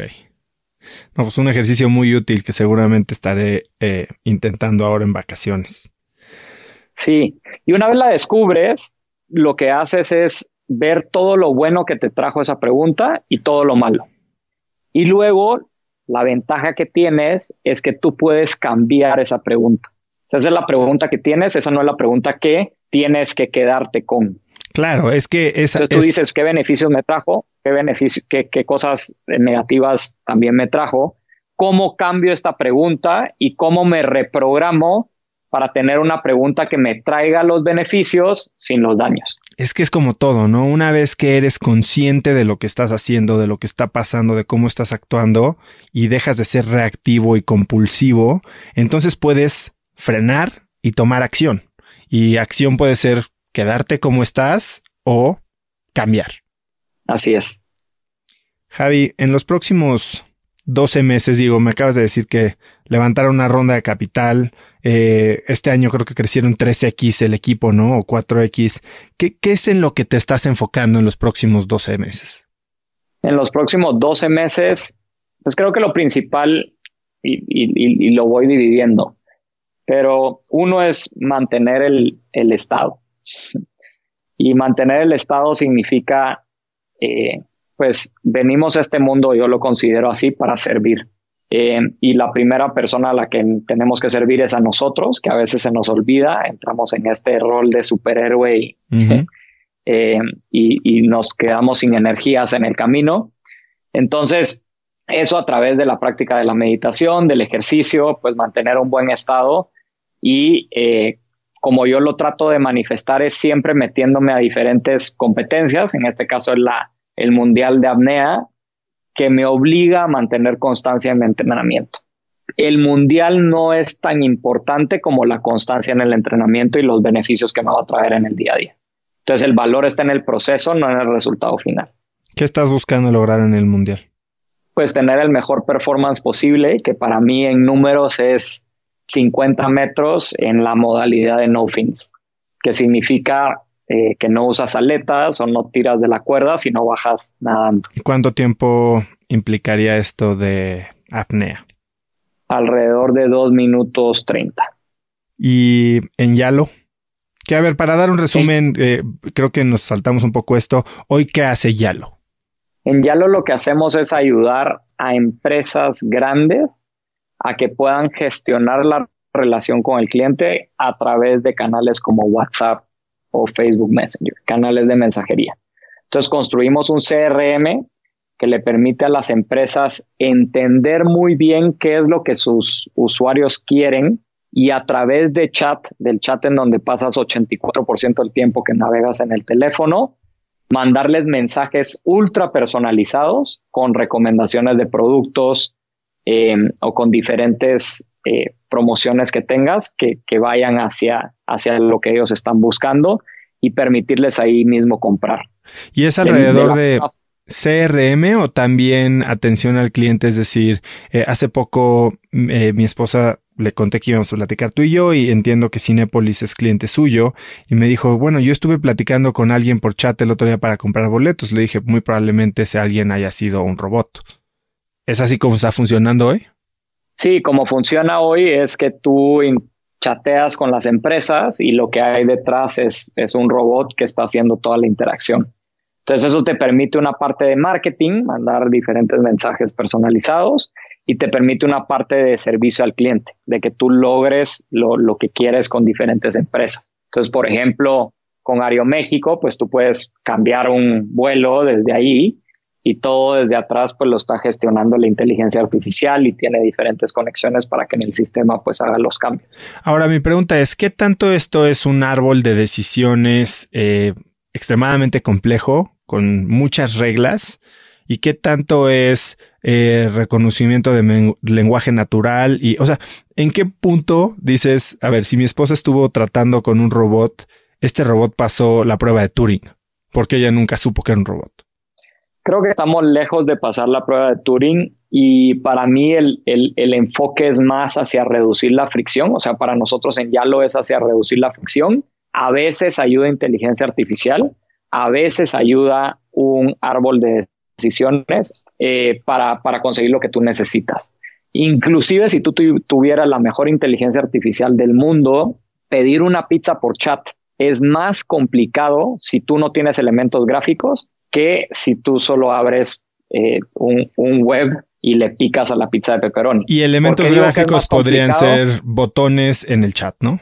Botones o inclusive lo que nosotros hacemos es que ponemos eh, telas, web views que te muestran los productos. Ya. Entonces tú no necesitas estar pensando qué voy a escribir, los puedes ver. O sea, es una mini aplicación que vive adentro del chat y lo que hace es reducir la fricción y hacia dónde va Yalo este año, porque bueno, entiendo que te has expandido, tienes oficinas en China, Mumbai, Latinoamérica. ¿Qué es lo que estás buscando lograr con Yalo? Nosotros lo que queremos es en los próximos cinco años hacerle el día a más de mil millones de personas al mes. Ese es nuestro objetivo. Y la forma de hacerle el día es permitirle conseguir lo que necesitan de las empresas, pero también que conozcamos también a los usuarios, que en la forma de comunicarnos les haga sentir especiales, les haga sentir que em, pues es, algo que está dedicado específicamente para ellos y que va más allá de una transacción, puede ser un consejo, eh, una recomendación de algún tipo de experiencia. Eso es lo que queremos lograr en los próximos cinco años. Para el próximo año, nuestro enfoque es profundizar en los mercados en donde ya estamos. Entonces, hoy por hoy estamos en Latinoamérica, estamos en India, estamos en el sureste de Asia y lo que queremos es pues seguir invirtiendo en, esos países y seguir creciendo.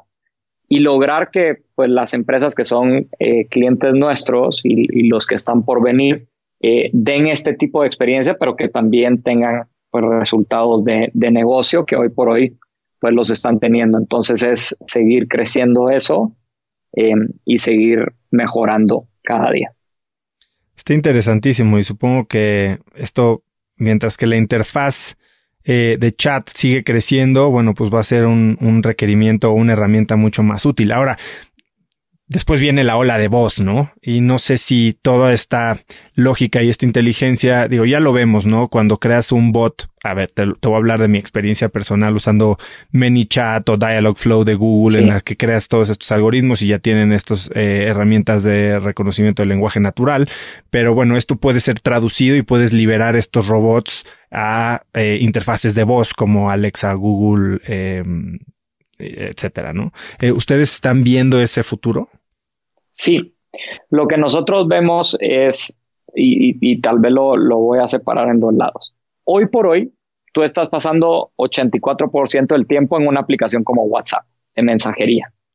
Eso lo que significa es que si tú puedes comunicarte con un negocio por ahí, y no solo comunicarte, sino ejecutar algún tipo de acción, alguna compra, etcétera, etcétera, va a ser mucho más sencillo a que yo te pida que tú descargues una aplicación. Por temas de espacio en el teléfono, por temas de tiempo, va a ser mucho más sencillo que lo pongas ahí. Entonces, esa reducción de fricción es donde nosotros vemos que para mercados emergentes, el Internet se va a construir encima o, lo, la nueva generación de Internet pues es se WeChat, va a construir encima de, de mensajería, como pasa en China exactamente, como en WeChat. Hacia ahí es a donde va el mundo y hacia ahí es donde va eso. Cuando tú operas encima de una interfaz de mensajería, necesitas otro tipo de sistema que no es lo mismo que cuando tú operas encima de un sitio web. ¿Por qué? Porque si bien tiene las mismas funcionalidades que en un sitio web, también tienes este otro componente que es conversacional, que es de ida y vuelta y que tiene que ser contextual. Entonces, para que lo que nosotros estamos haciendo, que es a través de WhatsApp o de Facebook Messenger, funcione, o para que vos en el futuro funcione, para que la interfaz de voz funcione, tú lo primero que tienes que descifrar y lo que tienes que tener una maestría en es en contexto. Porque si tú no tienes el contexto de una conversación, pues, pues el usuario va a tener una experiencia pésima. Exactamente. Y, es por eso que como Yalo lo que estamos construyendo como, como core de todo esto es un CRM. Es un sistema, System of Record en inglés, que te permite conocer al usuario, sus preferencias y sus gustos, pero también en qué parte del proceso se encuentra para cuando te escriba, lo puedo cambiar, tú sepas de qué está hablando. Claro. Y eso es algo que si en chat por texto es importante, en voz es inclusive más importante. Entonces nosotros lo vemos como un paso necesario construir este tipo de sistemas para que voz, para que la interfaz de voz pueda funcionar, porque hoy por hoy, pues tú le dices, ok Google, o le hablas a Alexa y le tienes que dar todos los comandos habidos por haber porque no entiende tu contexto. Claro, estás empezando una conversación de cero. Exacto, siempre empiezas una conversación de cero, entonces solo le puedes pedir música de Spotify eh, y, ahí es a donde se queda. Cuando tú tengas, y al principio de la llamada estábamos hablando de los AirPods, para mí ese es el futuro de, voz.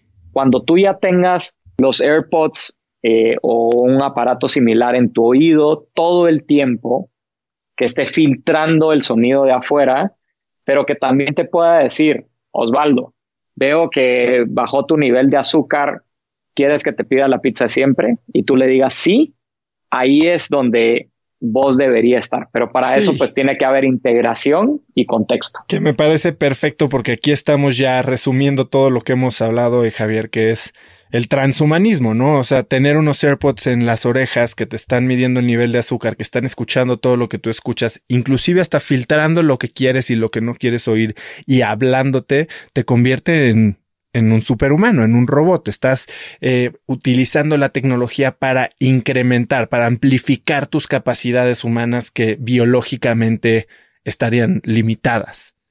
Y entonces, ¿dónde está la línea entre los robots y los humanos? Creo que empiezas a ser, a ser cada vez más, más gris.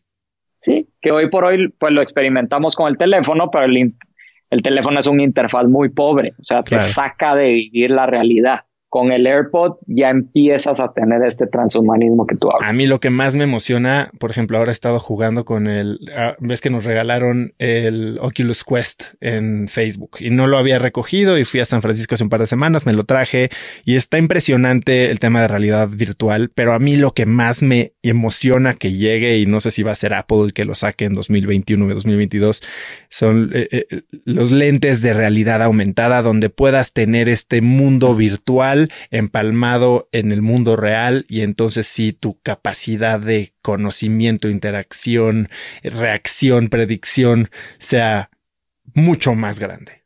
Claro, y que lo vayas teniendo por ahí, ¿no? Porque la, la capacidad de absorción del ojo de información es mucho más potente que lo que puedes pasar a través de claro. voz. Hoy, hoy se habla de que el 80-90% de las conexiones neuronales del cerebro están dedicadas al procesamiento de la vista.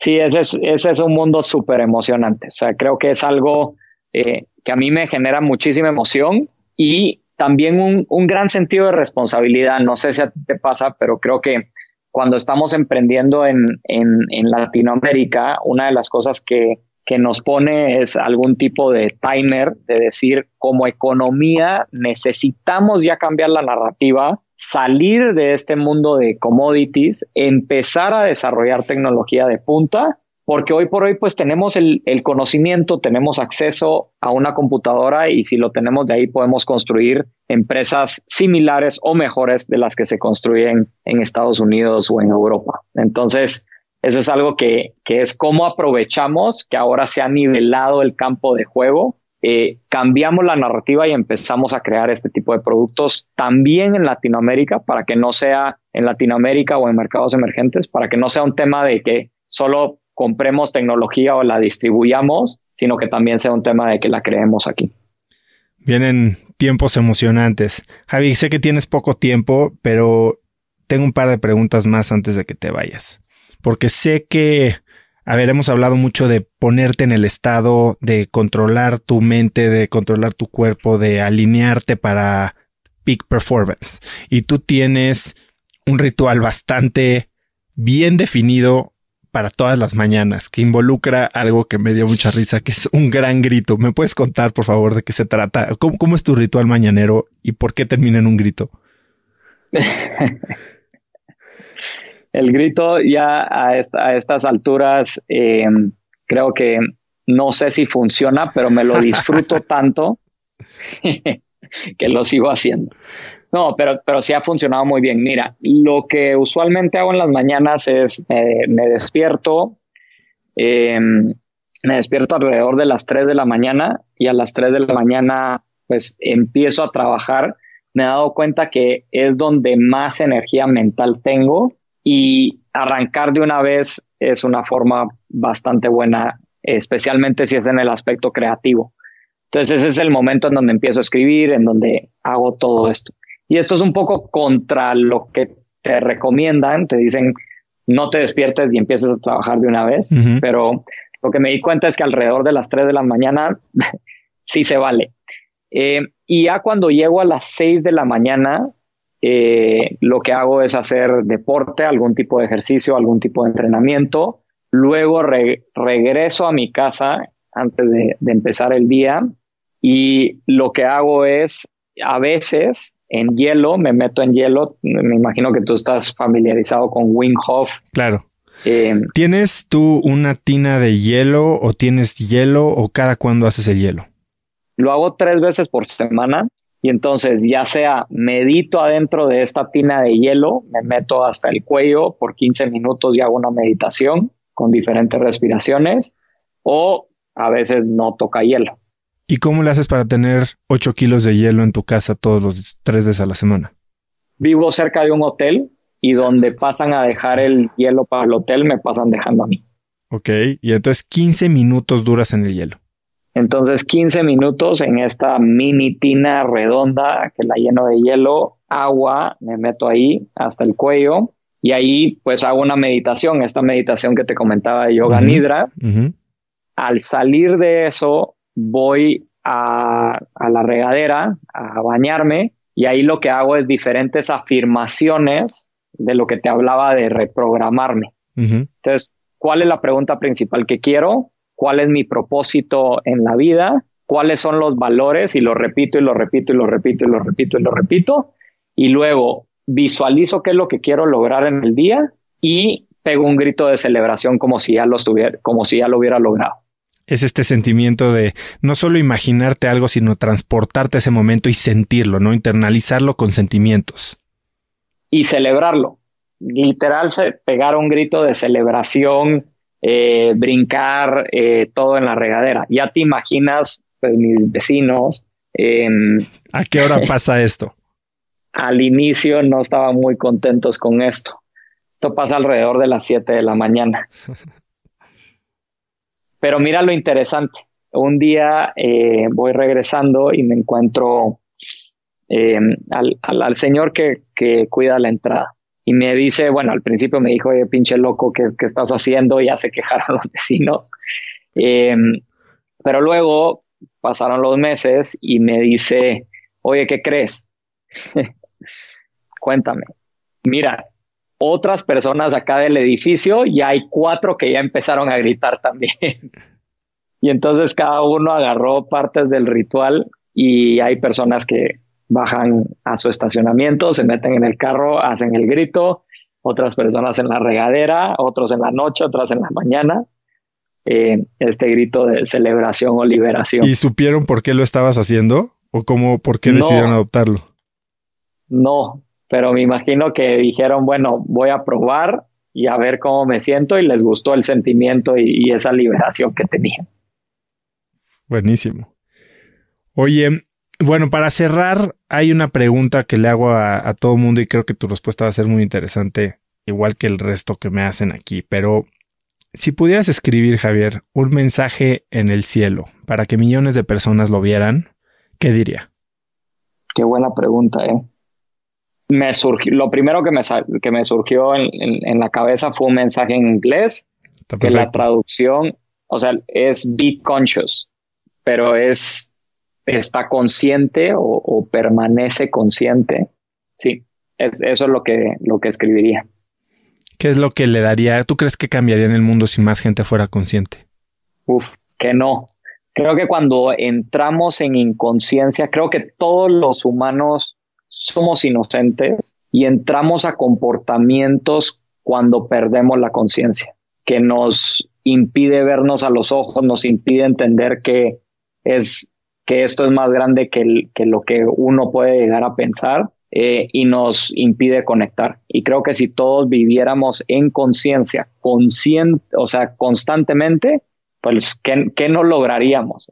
¿Qué no lograríamos cuando, cuando logramos conectar, cuando logramos actuar, cuando logramos tomar decisiones que no vienen de, un, eh, de una reacción de ira o algo por el estilo. Increíble, yo estoy 100% de acuerdo que si estamos más presentes y más conscientes del impacto que tienen desde nuestras palabras, como dicen los cuatro acuerdos Miguel Ruiz, ¿no? Eh, sé impecable con tu palabra. Si eres consciente del impacto que tienen tus palabras, tus acciones, tus pensamientos, no solo fuera, sino dentro de ti, bueno, las cosas cambian. Eh, Javi, ¿dónde? Es, cuando te ves a los ojos, te saludas, te dices hola. O sea, es algo tan sencillo, Pero si tú realmente estás consciente haciendo eso, te empiezas a conectar a otro nivel con las personas. Increíble la, no, bueno, un mundo de tips. Este va a ser el primer episodio que, que va a estar en el año, eh, el 6 de enero. Creo que híjole, si lo escuchas dos, tres, cuatro veces te vas a llevar una Biblia para aplicar buenas prácticas, nuevos hábitos, cosas que pueden cambiar tu mentalidad y hacer de 2020 un año increíble. Javi, ¿dónde te puede encontrar la gente? Estoy seguro que, mucha gente querrá contactarte, platicar contigo, eh, comentar ciertos puntos. ¿Algún canal eh, específico, redes sociales, mail? Sí, me pueden contactar a jmata12, esto es en, en Twitter. Ok. O jmata.yalochat.com. También me pueden escribir por correo. Encantado de platicar y, y compartir.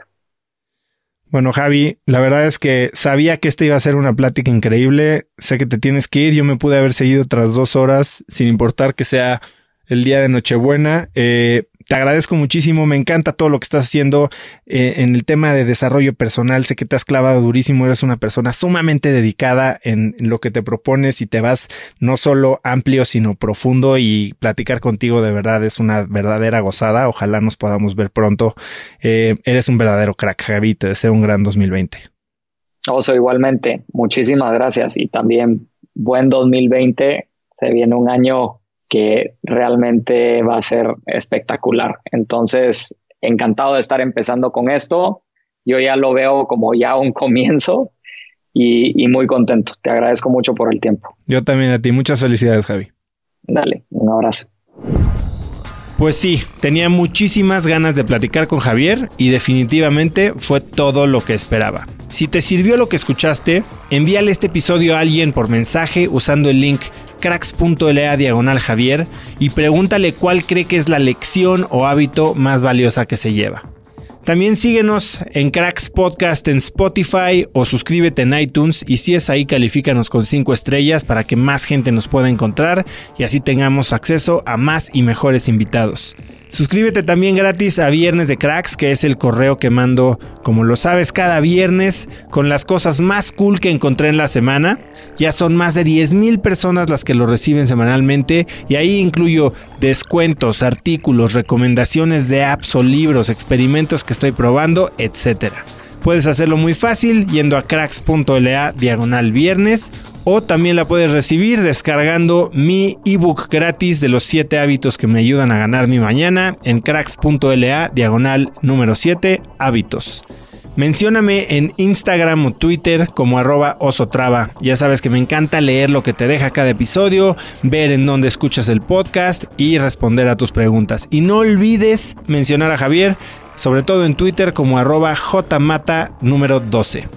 Puedes encontrar links a todo lo que hablamos hoy en cracks.la diagonal Javier.